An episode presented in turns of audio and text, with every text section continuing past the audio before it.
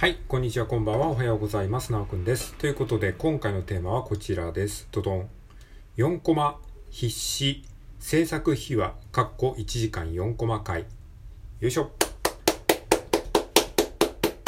はい、このようなテーマで話していきたいと思います。よろしくお願いします。えーということでですね、あのーまあ、1時間4コマ回っていうですね、ツイッターのハッシュタグ企画があるんですけれども、えーそれにちょっと参加してですね、4コマ漫画を作ったんですね。で、今回のお題は必死というお題だったんですけれども、その4コマ漫画を作ったので、それをどういう風な、まあ、えー思考回路で、どういう風な時間の割り振りで作っていったのかということを、まあ、セルフライナーノーツ的にですね、自らちょっとね、解説してみたいと思いますので、まあ、4コマ漫画を作ることに興味がある人とかですね、えーまあ、アイデアの発想とかそういったことに興味がある人は、えーよかったら聞いていってください。はい。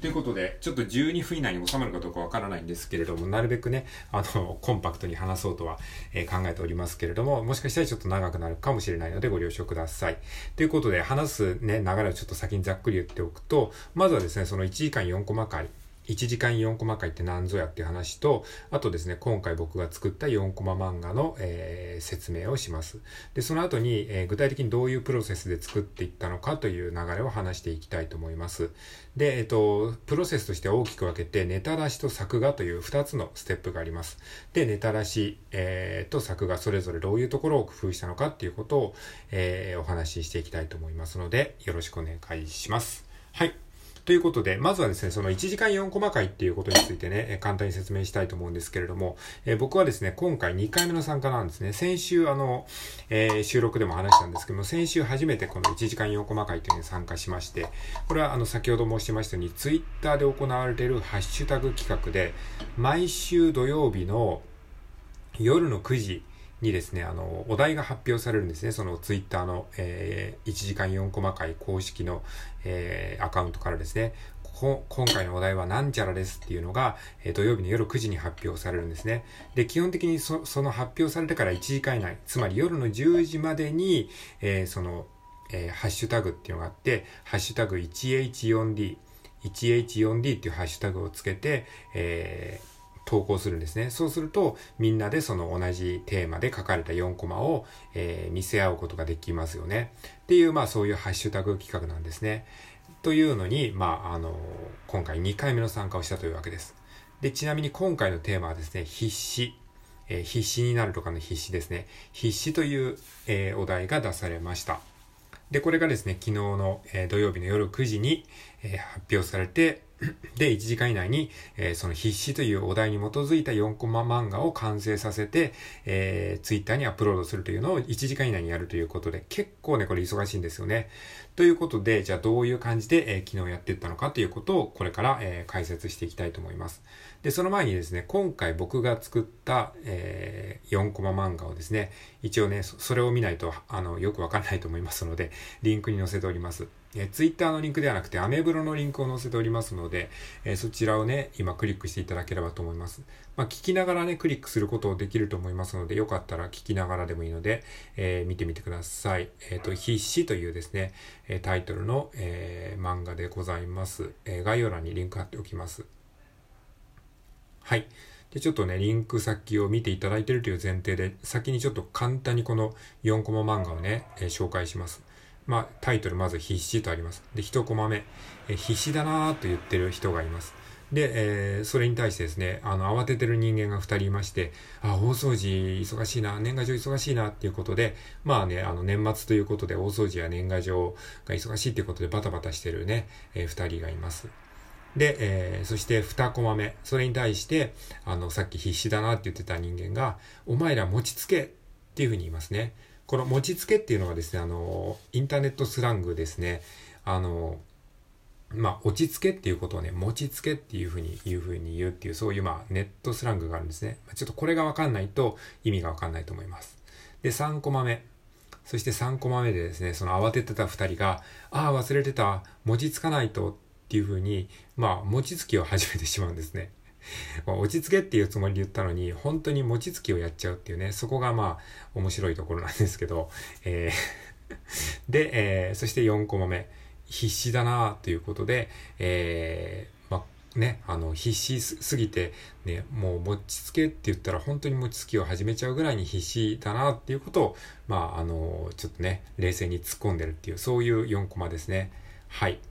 という感じの4コマを、まあ、1時間でね、えー、作ったんですけれども、じゃあこれをどういう感じで作っていったのかっていうね、ことを説明していきたいと思います。まあこれ、これを見てね、なんかつまんないとかですね、絵が下手だかね、思う人ももしかしたらいるかもしれないですけれども、まあ1時間で作るっていうことを考えるとね、まあこれが限界なんですよね。だからこの時間内に作るっていうことが一番こ難しいことで一番大事なことなんですよね。だからそのために作画のクオリティとかネタのクオリティをいかに妥協するかっていうのが結構ね大事なポイントなんですね。はい。なので、えー、まあそういったところも含めちょっと話していきたいなと思います。はい。じゃあどうやって作ったのかっていうことをね、ちょっと具体的にね、この4コマ漫画をね、1時間で作るのに、えー、どういう風に考えて作っていったのかっていうことをね、説明していきたいと思います。で、まずですね、僕の4コマ漫画の作成工程っていうのは、まあ、いきなり4コマ漫画に書き出すっていうことはしないですね。まあ、昔はそうやってやってたんだけど、結局ね、そうやってやると、あの、途中で行き詰まって意味不明な漫画になっちゃうことが多いんですよ。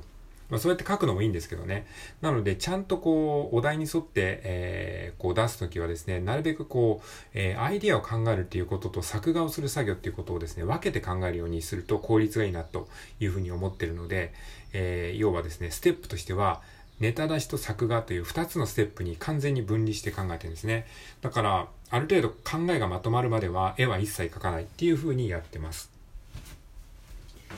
まあ、これはある程度慣れてないとね、結構ね、難しいと思います。で、えっ、と、じゃあ、ネタ出しと作画というふうに、えー、作業工程を分けて、で、今回1時間というね、時間の制限があるので、ネタ出しと作画をそれぞれ30分ずつっていうふうに考えて、えー、やってみました。ネタ出しに30分、作画に30分ですね。で、これはですね、かなり多めに見積もってます。で、本来だったらもうネタ出し15分、作画15分ぐらいでやりたいところなんですけれども、まあそのぐらいね、見積もってないとやっぱりギリギリになっちゃうんですよね。だから両方とも30分で終わらせようってやると絶対に時間オーバーしちゃうので、まあ一応ね、時間の見積もりとしてはネタ出し30分、作画30分というふうに考えました。はい。じゃあネタ出しについてね、ネタ出しをどう考えていったのかっていう話をちょっと今からしていきたいと思います。えー、っと、ネタ出しはですね、まず今回工夫したこととしては、ネタ出しの、えー、様子をですね、ライブ配信で流しました。えー、つまりですね、その、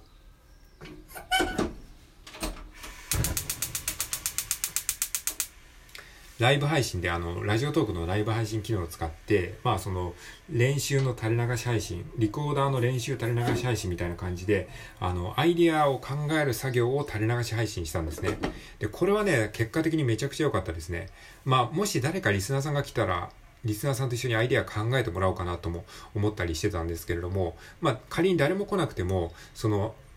アイディア出しをしてるという状況を配信することによって、要はあの、練習配信と同じように、こう、誰かに見られてる感みたいなものをですね、あの、意図的に作ることによって、アイデア出しを結構ね、こう、客観的にできるようになりましたね。だから今何を考えてるのかっていうことを常にこう自分で実況しながらアイデアを考えることができるので結構ね効率的にアイデアが出せたんじゃないかなと思います。一人でこうぼーっと考えてるとやっぱりね結構煮詰まるんですよね。なのでライブ配信でアイデア出しの様子をねあの流すのは結構いいなと思いましたのでまたちょっとねやってみたいと思います。で今回ですねあの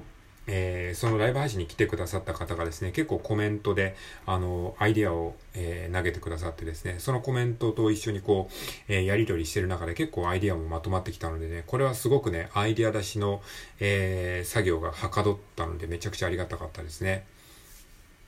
で、アイディア出しはどうやってやったかっていうとですね、えっと、まあ、基本的に僕の考え方としては、その、お題のまあ、今回お題必死というお題だったんですけども、そのお題から連想する言葉をですね、とりあえずどんどん出していくっていうことですね。が一つと、あとはですね、季節感を取り入れるっていうこともね、今回意識しました。えー、こういったね、ハッシュタグ企画だとね、その時の季節柄を取り入れると結構ね、あの、わかりやすいというか、なんか受けのいい、えー、キャッチーな漫画になるっていうふうに思っておりまして、例えばですね、今回だったら年末ですよね。だから年末に関するネタ、えー、そうするとこうライブ感が出るんですよね。まあ、なんか俳句みたいな感じですかね。俳句もなんか短い言葉の中に季語を入れるってあるじゃないですか。だからあれも多分ね、ライブ感を出すための、なんかその、仕組みだと思うんですよね。昔の人がいいろいろと試行錯誤して考えた。だから、4コマの中にも季語じゃないけど、その季語みたいな季節柄というか、その時期ならではのことっていうのを盛り込むと、結構そのなんか、うん、なんか時代性というか、リアルタイム感が反映した4コマになるかなと思ったので、まあ、お題のね、ワード、お題から連想するワードと、あとその時代、季節感。まあ今だったら年末ですね。だから年末あるあると必死あるあるを掛け合わせて何かお話ができないかなっていうことで、えー、アイデアを考えました。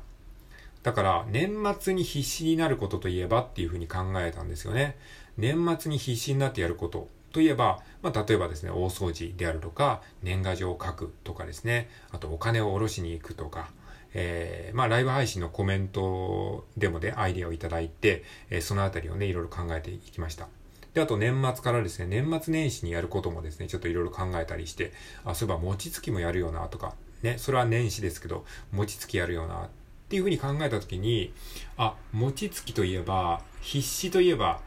まあみんな必死になってるじゃん。で、その必死になってる人に対して、餅つけっていうね、インターネットスラングがそういえばあったよなって思って、これって餅つきとすごいかかってるし、こう年末年始感が出るなって思って、で、それを思いついたんですよね、餅つけ。で、このインターネットスラングの餅つけがちょっとね、どのぐらいに、どのぐらいの人がわかるかどうかちょっとわかんなかったんだけど、まあ、ちょっとね、これをなんか4コマにしたいなっていうふうに思って、なんかちょっとアイデアの種みたいなのが生まれてきたんですね。はい。ということで、今11分37秒なんで、ちょっとこのまま話すとね、時間オーバーになっちゃうので、じゃあちょっともう一本ね、収録でこの続きを話していきたいと思います。じゃあ一旦このパートは終わります。お疲れ様でした。